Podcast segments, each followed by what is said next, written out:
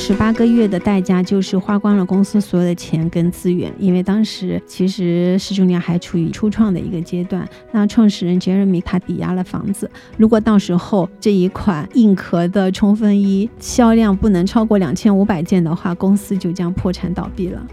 其实呢，刚才因为你在聊的时候也说到了，它是一个户外爱马仕这样一个定位，但其实在我心中，爱马仕的地位还是蛮高的。我觉得它还不足以被称为户外爱马仕，那凭什么它要卖这么贵？那奢侈品是属于以供应为基础的营销，而不是完全以需求为导向的。我们知道，我们很多的时候说，你要做一款产品是要从用户的需求角度出发，但是奢侈品不是这样的。它的奢侈的品牌的定位，它更多程度上是依赖于它的更多的专业性能。但是如果它的专业性能不能发挥，它的奢侈品牌其实定位是要一定程度打折的。愉悦干货，提供坚果般的无负担商业与品牌营养。欢迎收听《B 比商业与品牌》，在这里我们一起聊商业与品牌的有趣故事。大家好，我是琳达拿铁林。大家好，我是 Sean。啊，我们先给大家拜个晚年。如果顺利的话，我们这个节目上线应该还在正月里，还没有出正月十五，应该。那今天呢，我们要聊的这个品牌，其实我跟上已经关注了挺久了，但是一直都没有找到一个合适的时机来聊。那在我们开始过年前呢，美东时间二月一号的时候，迎来了二零二四开年最大的一笔 IPO，始祖鸟母公司亚马芬体育 （Emma Sports） 正式在纽交所上市。那这一次呢，亚马芬体育募集。十三亿的美元，成为了自二零二三年九月以来全球规模最大的一次 IPO，发行的市值呢达到六十三亿美元，折合人民币大概四百五十亿吧。那超越先前上市不久的 Birkin 鞋，其实 Birkin 这个鞋子，我觉得也是有挺多可以聊的。也许我们之后也可以找个合适的时机来聊一下 Birkin。所以，那我们今天要聊的呢，就是始祖鸟这个品牌了。啊，对，之前其实我有一个疑问问过你，那时候我直接问始祖鸟不是安踏集团的吗？其实问了你之后呢，才了解到安踏它其实是牵头的财团，那收购了亚马逊体育，而亚马逊体育呢旗下拥有十三个品牌，囊括了网球、户外用品、登山鞋、户外手表、滑雪装备等领域的头部品牌。那三个核心品牌就是 Salomon、威尔逊和始祖鸟，其中最知名的无疑就是始祖鸟了。对的，其实你说始祖鸟是安踏的也没有错。对吧？因为它目前的确是在安踏的那个集团下面的，那所以说呢，我觉得现在是一个比较合适的时机来复盘一下始祖鸟它到底是怎么诞生的，又怎么进入了阿迪集团，就是 Adidas 集团，成为了亚马芬体育版图中的一员，但是始终其实是不是很得志了。直到亚马芬被安踏收购之后，才成功的破圈，走上了今天的人生巅峰。那我们先进入第一个阶段，就是始祖鸟的诞生。大家都知道啊，现在的始祖鸟被外界认为是户外品牌界中的爱马仕，对吧？那我们可能更多的人知道它是中产男的三宝之一。所以之前我为什么不太想去聊它，跟这个也是有点关系，就觉得嗯，这个品牌好像似乎有点往油腻的方向在走。其实，在始祖鸟刚成立的时候呢，它的初衷其实是从一根登山安全带开始的。对，这其实蛮让人好奇的，怎么会是从一根登山安全带开始？就好像跟服装、跟户外运动品牌啊，稍微也是有一点点关系啦。那故事是这样的，就是一九八九年的时候呢，有一个叫 Dave Lane 的一个加拿大小伙，他非常热爱攀岩，因为找不到满意的登山安全带，就在他家的地下室里创立了 Rock Solid Manufacturing 公司，翻译成中文呢就是坚实制造。那其实这样的故事，我觉得在美国或者是加拿大这样的国家非常多见。就是某一个创始人因为对某一个产品不满意，然后在他家的车库或者是在他家的地下室就成立了这样的一家公司。那从名字上也可以看出啊，最初成立公司时的想法其实是非常功能导向的，就是希望生产登山时用的安全带跟镁粉包。那这两样呢，对于登山爱好者来说是一个必用品。但是当时的话，在市场上他们都没有买到特别合自己心意的这样的一个产品。后来呢，Dave 又找了个合伙人叫 Jeremy Gard，他同样也是一位攀岩的爱好者。但这位 Jeremy 呢，他其实是有着金融的背景的，应该说是非常具有商业头脑的。所以我们之后故事也可以看到，Jeremy 在过程当中是发挥了很大的作用的。那两年之后呢，也就是一九九一年。他们将公司名字改成了始祖鸟，就是 Arc'teryx。始祖鸟的故事呢，可以说是正式起航了。这里补充说明一下，为什么要改名叫始祖鸟？嗯，我知道始祖鸟是一种生活在1.5亿年前的远古鸟类，被认为是现代鸟类的祖先之一，对于研究现代鸟类的起源和演化有着非常重要的意义。那始祖鸟最大的特点是，既有鸟类的特征，又有爬行动物的特征。一句话描述就是长着翅膀的爬行动物。那研究始祖鸟化石，还可以帮我们了解地球上生命形式的演化和多样性。是的啊，这个更名为 Arc'teryx 始祖鸟之后的广告语呢，在他们的官网上是这么写的：他说，一亿四千万年前，有一种生物奋力地尝试摆脱生物只能在地平线上生存的限制。它首先进化为强有力且技术超群的攀爬者，随着不断追求高度的渴望与本能，最终它进化成了带有双翼、翱翔在天空的鸟。那这句广告语呢，搭配上来自始祖鸟化石灵感的 logo 的那个设计，表达了两位创始人对于公司和品牌的愿景，就是希望在户外领域创造一个具有进化意义的品牌，就像始祖鸟一样，完成从陆地到天空的进化的一个突破。嗯，始祖鸟象征着自然进化发展和向未来未知领域不断探索的精神。那事实呢，的确也是如此的。始祖鸟成立之后呢，对新工艺跟新技术始终有着近乎疯狂的那种追求啊，以打造轻量、耐用和高性能的产品。通俗点来说，就是我的质量就是要最好的，重量要最轻的，性能也要最好，以这样三个最为目标，将创新技术和精湛的工艺应用到各类的户外产品中。那产品线呢，也是从一开始的攀岩产品出发，拓展至。登山、滑雪、徒步等户外运动。那我们先来说说初创的阶段，就是从一九九一年推出第一个攀岩安全带产品开始，到二零零一年被 Salomon 集团收购之前，这整个十年呢，可以说是始祖鸟证明自己的一个阶段。那它陆续推出了三个非常具有代表性的标志性的产品，用实力一步步的在户外装备领域奠定了自己顶级的品牌的一个地位。嗯，这里比较好奇是哪三款标志性的产品？第一款应该就是那个安全带吧。对的，那始祖鸟的第一炮就打得非常的漂亮啊，就是解决了创始人自己在登山运动中的产品痛点。那我们因为解剖过很多的一个知名的一些产品，所以创始人在初创的阶段其实是有着非常重要的一个作用的。那他很多的成功的产品都是基于创始人本身对于产品的理解和痛点的解决来实现第一代的初代产品的一个创新的。那推出的第一个产品攀登安全带，它叫斯卡哈，它添加了一个新扣的设计。那这个新扣的设计呢，可以让登山者在使用的过程当中减少重复做收紧的动作，它是提高了安全带的贴合性。那同时呢，也会变得更加安全，因为动作做的少了，势必就是会变得更安全的。那就因为这样的一个功能呢，始祖鸟的第一个产品就被北美顶级的户外杂志《Climbing》在一九九一年十二月出版的年度安全带评论中给予了最高分。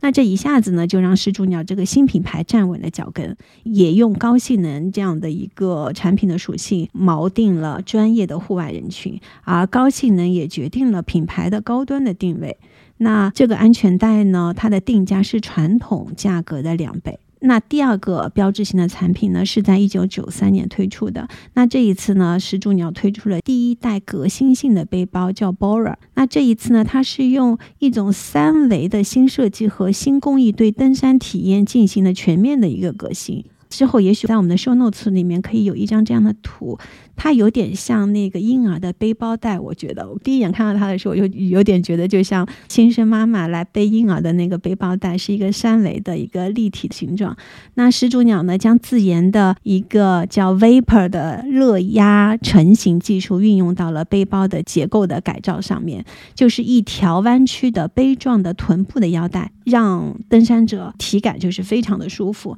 那肩带呢，也可以更加符合自然的那种形状。随后的。所有的关键部位都是用手工来缝制的，让背包在脊柱周围形成了一个全新的结构的外壳。那这种新的结构呢，就让这款包在市场当中成为独一份的存在，并且很快呢，在登山人群中就流行起来了。那一九九六年，也就是三年以后，第三个标志性的产品的概念开始出来了。那这一次呢，就是我刚才提到的这个联合创始人杰瑞米在美国 t a t o n s 就提顿国家公园登山时呢，买了一件顶级的派克大衣。但是虽然是顶级的户外的这样的一个衣服，而且价格也非常的贵，但还是没有满足杰瑞米自己的一些需求，所以他就萌发了也要开发一件的这样的一个念头。回来之后呢，就花重金迅速组建了一支。精干的小团队，团队成员包括材料专家、制衣专家和一位世界级的攀登运动员，开始研发自己的硬壳外套。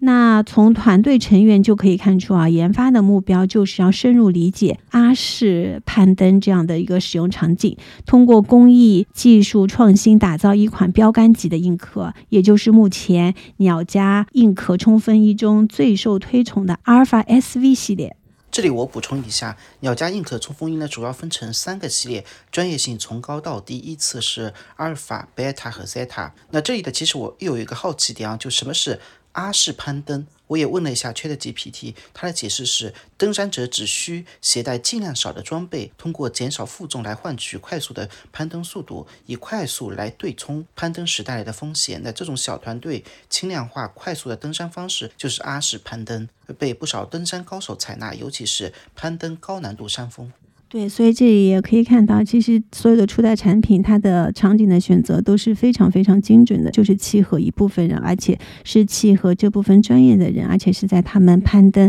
高难度的山峰，也就是攀登人群当中的金字塔的那一群人的场景吧。那初代阿尔法 SV 的成功呢，就是来自于对于阿式攀登使用场景的深刻的洞察，并且做出了很大的一些创新。那主要的创新也是有三个，那第一个的话就是。新面料的创新，那面料呢？它必须要能够抵抗这个极端的天气，同时呢还要保证透气。那研发团队发现，要达到这样的一个标准呢，必须对 Gore-Tex 公司的面料做一些改进。我相信大家现在对 Gore-Tex 已经是非常熟悉了，但那个时候呢，Gore-Tex 已经是一家大公司了，但是始祖鸟却只是几个人的一家小公司。但是 Gortex 居然被说服了，说要改一下他们的一些面料。就是一家小公司、初创公司，怎么可以说服了 Gortex 这样的大公司呢？很重要的一点是，Gortex 看到了始祖鸟这个小团队做这件事情非常大的一个决心。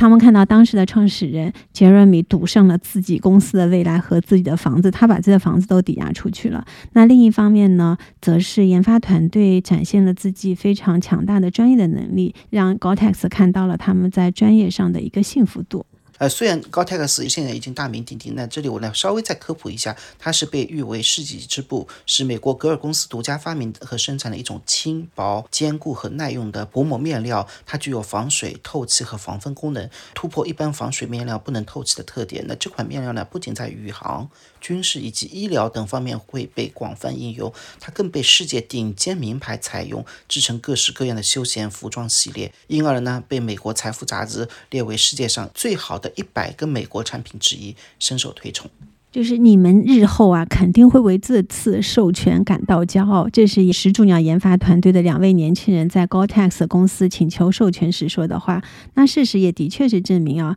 ，Gore-Tex 这次授权为双方都带来了很大的成功。那 Gore-Tex 也因此成为防水面料的领导者。但是其实啊，在始祖鸟阿尔法 SV 这个硬壳的冲锋衣之前，Gore-Tex 它其实是没有进入过服装行业的，所以这一款始祖鸟的硬壳的一个产品，也是 Gore-Tex 它第一次进入到服装产品里来。对，所以这就是一个 win-win 的非常强大的证明。那第二个创新呢是 Watertight 防水的反装拉链。那如果说你在二零一六年之前买过始祖鸟冲锋衣，你可以看一下衣服拉链的反面，冲锋衣上的拉链其实是反过来装的。那初代的 Alpha SV 用这种方法，不仅替代掉了当时衣服上普遍采用的双头拉链，就是拉链上面有两个拉链头，这种拉链头好像现在还是有挺多衣服在用的啊。并且通过增加聚氨酯，就是 watertight 防水的涂层，来给拉链带来了更好的防水的一个效果。因为攀岩嘛，它肯定在外面一些极端的天气，所以这个防水其实是非常重要的一环。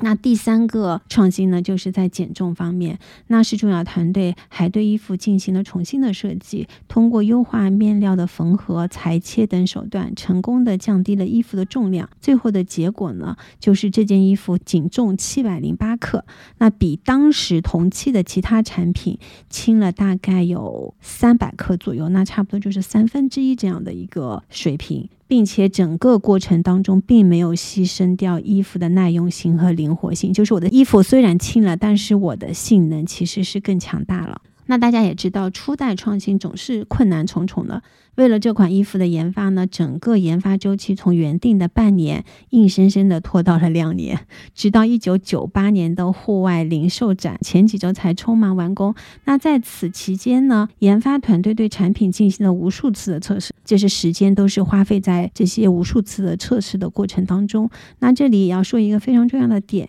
就是始祖鸟公司位于北温哥华，距离公司一个小时的车程就能到达山区，因此对于研发。发团队来说，随时随地的去山区测试体验产品，再迅速迭代，这一点是很多其他的户外运动公司无法比拟的。当然，晚了十八个月的代价就是花光了公司所有的钱跟资源，因为当时其实施主鸟还处于初创的一个阶段。那创始人杰瑞米个人刚才也说了，他抵押了房子。如果到时候这一款硬壳的冲锋衣销量不能超过两千五百件的话，公司就将破产倒闭了。那之后的结果大家也都知道了，阿尔法 SV 一经亮相就大受欢迎，市场上的确需要这样的一款轻量化的、有很好的防护。同时关注各种细节，能在恶劣环境下提供保护的硬壳的冲锋衣。那在始祖鸟的命名规则当中，刚才嗯上也说了，SV 呢就是指 severe，是极端环境天气的一个缩写，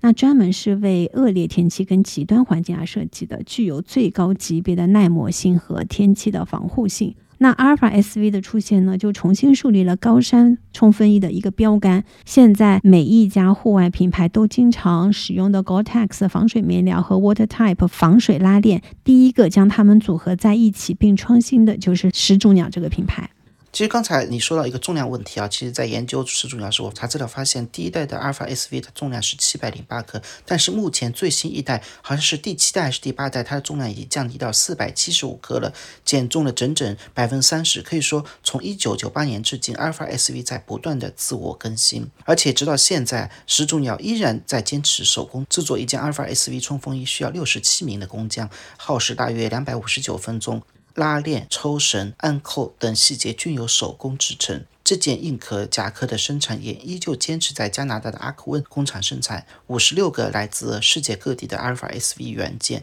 最终在加拿大的工厂集合。我觉得这也是始祖鸟可以不断往上走，现在可以被大家称为户外爱马仕的一个非常重要的原因。其实，在奢侈品里面，手工工匠匠心是非常非常重要的一点，所以它还是保留了百分之十的最顶端的产品，还是在自己最原汁原味的加拿大的工厂来进行生产，来进行手工的缝制。那第一个阶段呢，可以说是始祖鸟的独立品牌时代。那通过三大标志性的产品，奠定了始祖鸟品牌的基因和内核。就像它官网上写到的，从诞生之日起，始祖鸟的关注点始终只有一个，就是设计出最轻、性能最好、质量最高的产品。那两千年呢，始祖鸟营收达到了一千八百万欧元，北美市场五年平均增长率高达百分之五十四。但是对于北美之外的市场，一切都要从零开始。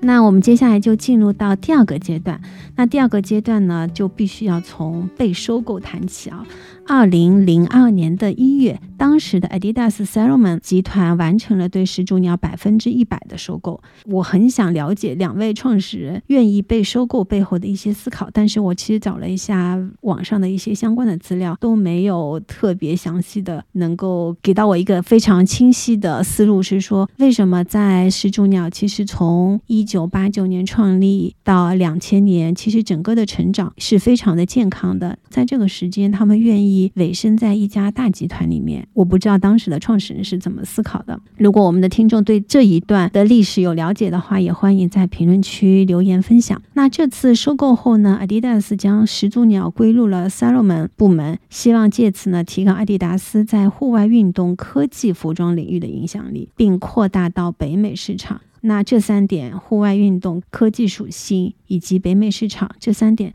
正好都是始祖鸟所拥有的。那收购后呢？始祖鸟管理团队保持不变。二零零二年，始祖鸟的收入达到了两千六百万欧元，相比两千年的时候增长了百分之四十四，但结果并不尽如人意啊。数字上看上去好像还不错，因为由于 Adidas 的业务的重心它其实并不在户外，所以被收购后的始祖鸟一直处于放养的状态，产品研发上面也没有任何的进展。那在此期间呢，有一个和中国市场相关的亮点，就是二零零三年，始祖鸟与三夫户外达成合作，后者也就是三夫户外一度成为始祖鸟在中国市场的第一大经销商，占到其销售额的百分之六十到百分之七十左右。那到了二零零五年十月，Adidas 宣称公司战略将专注在篮球、足球、跑步以及正在增长中的高尔夫领域。始祖鸟所在的萨洛门部门以四点八五亿欧元出售给了刚才我们开头说的亚马芬集团。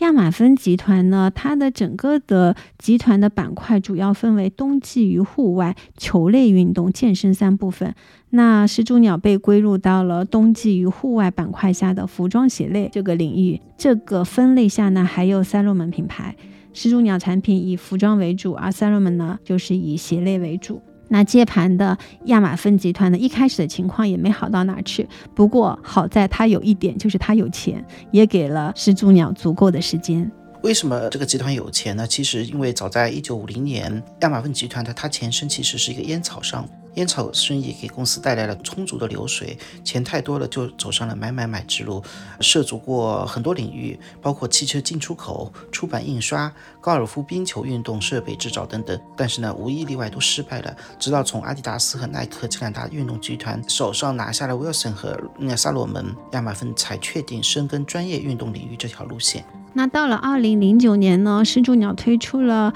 Valence 商务的系列。我们也看到它其实在不断的推出拓展它的一个产品线。二零一三年呢，又推出了羽绒服的产品；到二零一五年、二零一六年又推出了鞋类的产品，包括徒步鞋、技术登山鞋和越野跑鞋，正式进入户外鞋的市场。所以可以看出啊，在亚马芬期间呢，始祖鸟的产品已经涵盖丰富的山地运动场景了，从滑雪系列、登山攀岩系列、徒步远足、山地越野跑系列等，同时还开辟。的均线 Leaf 以及针对商务男士的高端直线 Valence。二零零九年到二零一五年期间呢，亚马芬全球保持着高速的增长，直到二零一五年后开始增速放缓。亚马芬集团分成冬季与户外球类运动、健身三大板块。那始祖鸟呢，是属于冬季与户外板块下的服装鞋类部门。该部门下面另一个品牌就是 Salomon，以鞋类产品为主。那我们以始祖鸟收入占服装部门收入百分之七十五为前提假设。对始祖鸟在二零零九年到二零一八年的全球收入进行了测算。那据这个测算呢，始祖鸟收入增速于二零一五年达到顶峰，达到三点八七亿欧元。那此后呢，整个的增长速度就放缓了。二零一八年全球收入为三点七六亿欧元，相比二零零二年首次被收购此时的收入，十五年时间增长了十三倍左右。虽然亚马芬旗下多个品牌已经在各个领域成为头部品牌，但对运营多运动品牌缺乏经验的亚马芬来说，二零一五年后随着增速停滞，运营问题就凸显出来了。多个品牌定位冲突，运营模式也不一，产品质量管控参差不齐等。同时呢，对于快速增长的中国市场，完全没有可行的应对策略。此刻，在地球的另一端，有一家叫安踏的运动品牌公司，从二零零九年开始就开启了它的全球买买买之路，并成功让菲拉这样的品牌起死回生。那二零一八年呢，安踏遇到了亚马芬，这无疑就是一次历史性的机遇。当时的安踏年营收只有二百四十一亿，却联合了各路资本，花了三百七十亿收购亚马芬。这场豪赌被业界戏称为是“蛇吞象”。二零一九年十一月，安踏联合收购亚马芬项目完成，安踏保留了始祖鸟品牌位于加拿大总部的管理集团，并任命曾在 Lululemon 任职五年的 Hassington 为全球新任 CEO。同时调派曾任安踏篮球事业部总经理徐阳担任始祖鸟大中华区的总经理，负责品牌在中国市场的销售推广。用一句网络流行语来说，命运的齿轮一旦契合，便开始疯狂的转动。那它的命运齿轮启动了，但是我有一个疑问啊，就是凭什么亚马芬对自身品牌运营不起来，但是换成安踏就能成功？哎，这个也是当时业内很多不看好安踏收购亚马芬很重要的一个原因。好像我记得当时李宁集团的某位高管也这样质疑过。那我们来看看安踏是怎么来做到。多品牌运营的核心其实是要定位清晰，包括场景和渠道。那始祖鸟呢，定位专业科技运动；威尔森呢，定位为球类装备；Salomon 就定位为户外运动。所以各司其职，然后有不同的人群的圈层。那刚才有说到，作为菲拉重新回到高端并成功破圈复活的安踏的核心团队，都被调派到始祖鸟和 Salomon 进行品牌的重塑。通过方法论复制粘贴的运营方式，始祖鸟由原先的小众专业品牌，成为了当下众人皆知的中产三宝之一，俗称户外的爱马仕。那安踏团队接手后呢，首先确定了进一步提升始祖鸟高端品牌调性的这样的一个策略，设定了一个叫做“运奢”的概念。所谓的“运奢”就是运动界的奢侈品。那在渠道侧呢，逐步淘汰经销商，关闭了年销售额低于千万的门店，提升品牌直营店的比例。用奢侈品的方式重塑门店的体验，第一步就是将门店开到城市 CBD 地区，开到爱马仕、Tiffany 这些奢侈品的对面。当时苹果主打品牌形象也是用的同样的一个策略啊，就是要打入到奢侈品的一个领地。爱马仕在哪，Chanel 在哪，那我苹果就要在哪。目的其实就是想告诉消费者，始祖鸟已经不仅是一个户外品牌，更是户外界的顶奢品牌。那二零二零年的九月十九号，上海淮海中路的始祖鸟阿尔法中心就顶着全球最大旗舰店这样的名号开业了。那店铺总的面积达到了七百三十六平方。这家其实我知道，旁边就是爱马仕、卡地亚等一众奢侈品品牌，苹果也在边上。是的，当天他还宣布了超模刘雯成为品牌全球的首位代言人。其实从代言人的选择方面，其实也能看到他的一些意图嘛。这位代言人既是中国的，在全球也是有影响力，同时呢，他其实要开拓女性的市场。这家旗舰店阿尔法店内不仅陈列了始祖鸟的产品，也引入了体验空间这样的概念。那始祖鸟在北美运作的非常成熟的只向会员开放的山地课堂，也落地在这家旗舰店，每周定期的举办会员体验活动。那奢侈品提供的不仅仅是产品的使用价值，更多的其实是服务、体验等的情绪价值。那始祖鸟在定位转变的过程当中，也尝试着通过各种方式来提升用户体验。那山地课堂呢，就是始祖鸟最重要的 IP 之一。二零一九年的时候呢，始祖鸟将山地课堂引入了中国市场，但是起初的时候呢，是仅是以线上授课为主，请专业的向导带领嗯用户开展一些户外。外的活动，那在起初呢，就是以普及户外知识的线上课堂为主。那之后呢，就拓展到让专业的向导带领用户开展户外活动。那在始祖鸟阿尔法中心呢，每周都会有专业户外人士前来与品牌的这些会员们交流。课堂内容呢，同时还会同步在始祖鸟天猫旗舰店进行直播。然后始祖鸟呢，希望通过山地课堂拉近与用户的距离，并在用户的心中建立到户。外的一些专业形象，其实这样的一些用户体验，这些课堂，我觉得现在已经成为一个标配了吧。不仅是在奢侈品的领域，在高端品牌，然后在智能电动车以及很多生活方式类品牌，其实大家都在用。同年呢，始祖鸟确立了一元店的目标。其实他的意思就是，我要开就开赚钱的大店，这种小店我就不需要了，关闭了年销售额低于千万的这些小的门店，让更多的资金投入到旗舰店的体验和服务打磨中来。那相比旧店铺呢，新的店铺围绕的三个关键词就是 bigger 更大的面积，better 更好的形象，lower 更低的楼层。我们知道所有的奢侈品都是在一楼，对吗？嗯，对，一楼、二楼，二楼应该就不是奢侈品，我觉得。一楼女装，二楼男装。一楼对，但是它是同一个品牌，它一楼也有店。如果单独在二楼的话，就不能称之为奢侈品了。嗯。亿元店的目标具体是这样的哈，在二零二一年的时候呢，在中国区开出一家年销售额达到一亿元的门店，到二零二二年开出五家，二零二三年开出十五家。另外，在始祖鸟的门店体系中呢，还有一个非常特殊的存在，就是目的地门店。那这类门店呢，通常就直接开到最适合始祖鸟产品的场景所在地。在国内的第一家目的地店就开在了海拔三千米的松赞香格里拉林卡。我们那次在讲松赞案例的时候也提到过这家店，对吗？据说在松赞酒店里，始祖鸟用户的浓度值是全中国最高的。可以说，目的地门店呢是始祖鸟作为专业户外品牌更具象的一个呈现，对于品牌形象的塑造作用是城市门店无法替代的。对，目的地营销。奢侈品有两个价值面，一个是为自己犒劳自己，另一个呢是可能让更多人看到。所以呢，为维持第二个价值面呢，始祖鸟做了哪些东西啊？啊，为维持第二个价值面呢，就必须保证熟悉品牌的人要比真正买得起的人多得多。要达到这样的效果呢，最好的方式就是请名人在关注度高的场合中使用你的产品。这个也是始祖鸟在做定位转型的时候在用的一个方法。那第一次成功破圈呢，应该就是在二零二零年 LV 秋冬男装大秀的现场。那 LV 的创意总监在谢幕时呢，选择身穿塔拉索蓝色的始祖鸟阿尔法 SV 硬壳亮相，一下子就成为了整个时尚圈的一个话题。时尚圈里所有的人都知道了这只鸟。那之后的很多名人、潮流人士就鸟上身了。二零二一年呢，始祖鸟推出了更易融入城市场景的 System A 机能主题系列，获得了更多时尚潮人的选择吧。在潮流圈呢，始祖鸟与日本潮流品牌 Beams、英国滑板品牌 Palace 等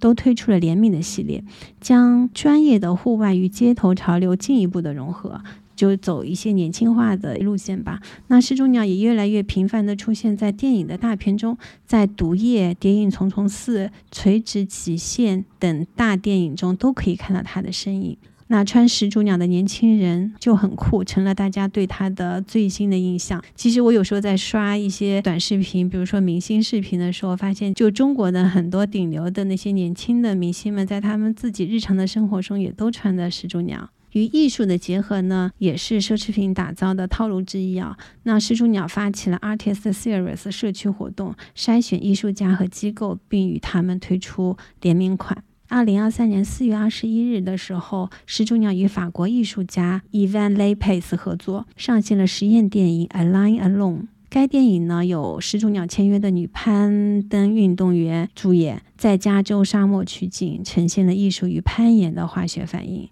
那经过安踏收购始祖鸟之后的这一系列的一些操作，就是跟艺术的结合、跟明星的结合、跟奢侈品的一个跨界的一个结合，的确让始祖鸟卖得更贵了。也让普通的老百姓都认识了这只始祖鸟。可以说，始祖鸟的消费群体实现从小众到大众，从中年到青年，从男性到女性的多维度的突破。但是说到这里的时候，我觉得有点恍惚，感觉自己不是在描述一个奢侈品牌，而是在说一个类似 Lululemon 这样的潮流高端运动品牌，或者说是一个网红品牌。我想，这可能也是始祖鸟当下面临最大的挑战：如何在扩大销量跟利润的同时，保持品牌基因的浓度。当然，如果用奢侈品的逻辑，不断涨价、不断提高产品范围内平均价格，都是惯常的一些做法。但是，安踏和始祖鸟是否能够有足够的定力、耐力做到这一点，我觉得我们要拭目以待的。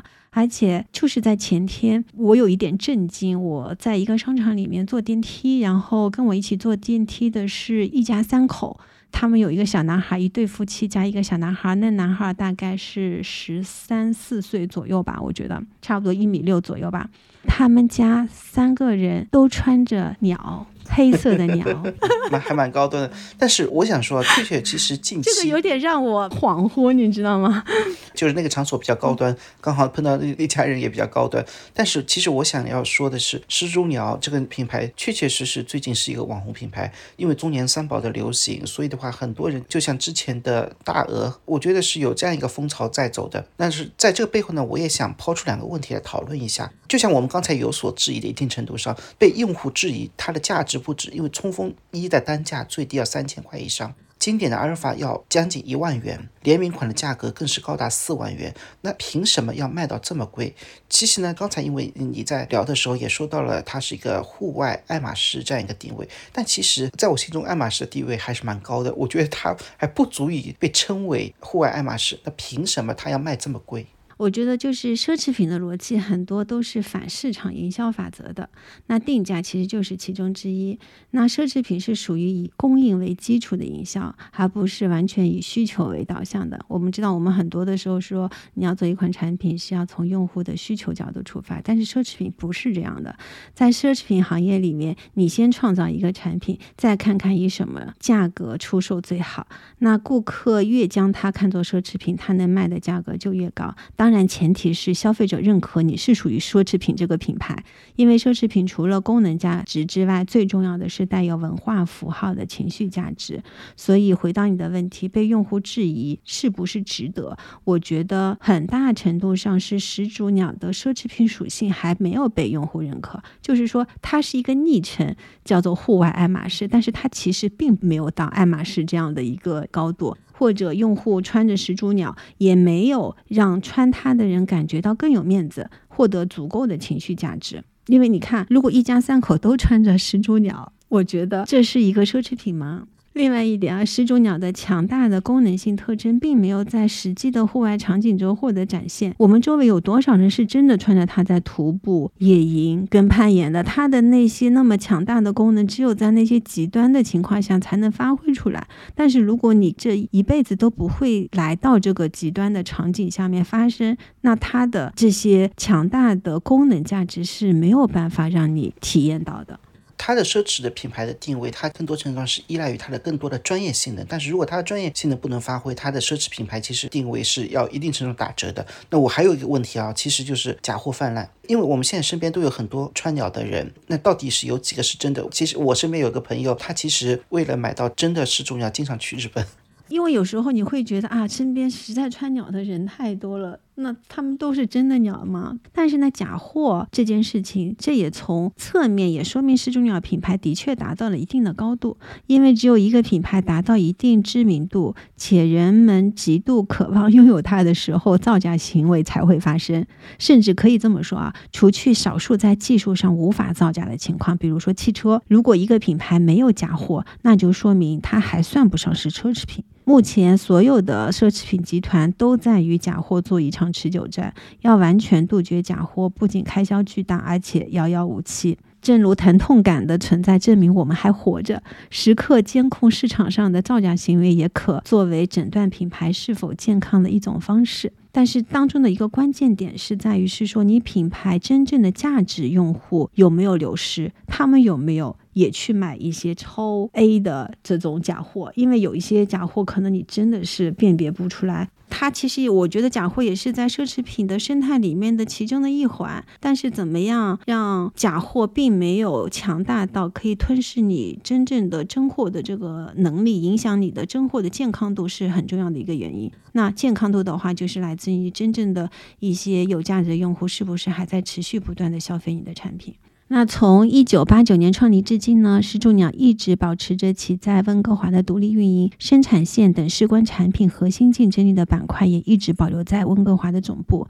那在生产上呢，始祖鸟在温哥华有一家工厂，命名为 Arc One，员工有五百多人，产量大约是整个品牌的十分之一，主要生产高端系列，同时也设立生产流程和标准，向外输出原汁原味的始祖鸟产品。那最后呢，我们以前始祖鸟全球执行官的一句话来结尾。他说：“我们的酷是因为我们用了世界上最好的材料，我们并不想要变酷。如果有一天我们刻意去变酷，那就真的不酷了。”那感谢收听本期的话题。如果有任何想跟我们聊的关于诗君的话题，都可以与我们留言分享。好，祝大家开工大吉！因为今天录制的时间其实是我们刚好开工的第一天。再祝大家新年快乐，二零二四活得比二零二三更好。嗯，拜拜。嗯拜拜。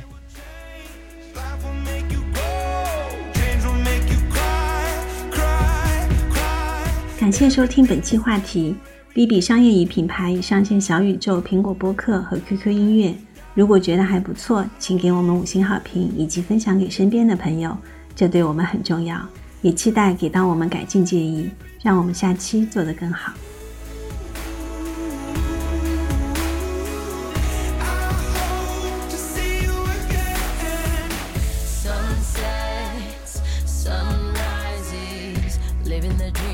watching the leaves changing the seasons. Some nights I think of you, reliving the past, wishing it lasts, wishing and dreaming. Seasons they will change, life will make you grow, death can